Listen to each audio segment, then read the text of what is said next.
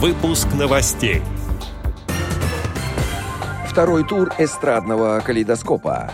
Зрячий ребенок в семье незрячих родителей. Изменения и дополнения в нотной системе Брайля. Далее об этом подробно в студии Алишер Канаев. Здравствуйте. Здравствуйте.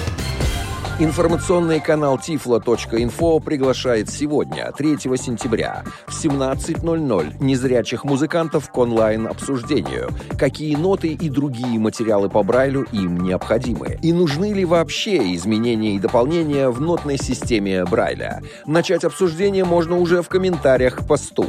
Ну а продолжится оно в эфире. Участники поговорят о выборе, подготовке, выпуске и распространении нотных изданий рельефно-точечным шрифтом шрифтом Брайля. К обсуждению присоединятся заместитель главного редактора МИПО «Репро» Сергей Новиков и редактор музыкальных изданий ИПО «Чтение» Дмитрий Кравченко. Вышел фильм про зрячего ребенка в семье незрячих родителей, сообщает агентство социальной информации. Фильм «Я улыбаюсь» снял диктор портала «Особый взгляд», журналист радиостанции «Эхо Москвы» Алекс Голубев.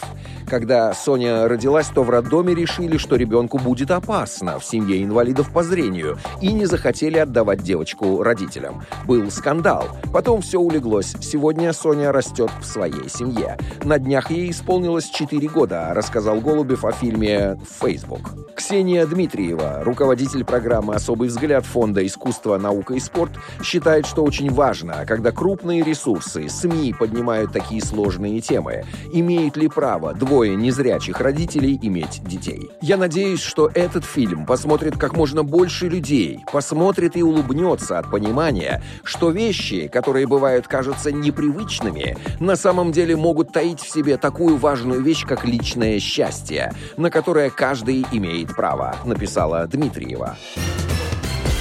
Завтра, 4 сентября, в 10 часов по московскому времени, в комнате «Малый зал КСРК» состоится прямая трансляция конкурсного прослушивания второго очного тура Всероссийского фестиваля ВОЗ «Эстрадный калейдоскоп».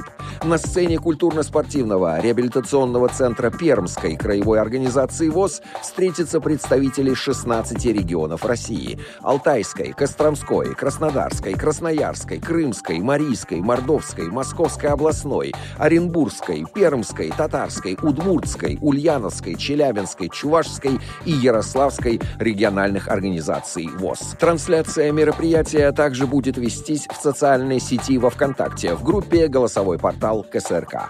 Отдел новостей «Радио ВОЗ» приглашает к сотрудничеству региональной организации. Наш адрес новости собака радиовоз.ру. В студии был Алишер Канаев. До встречи на Радио ВОЗ.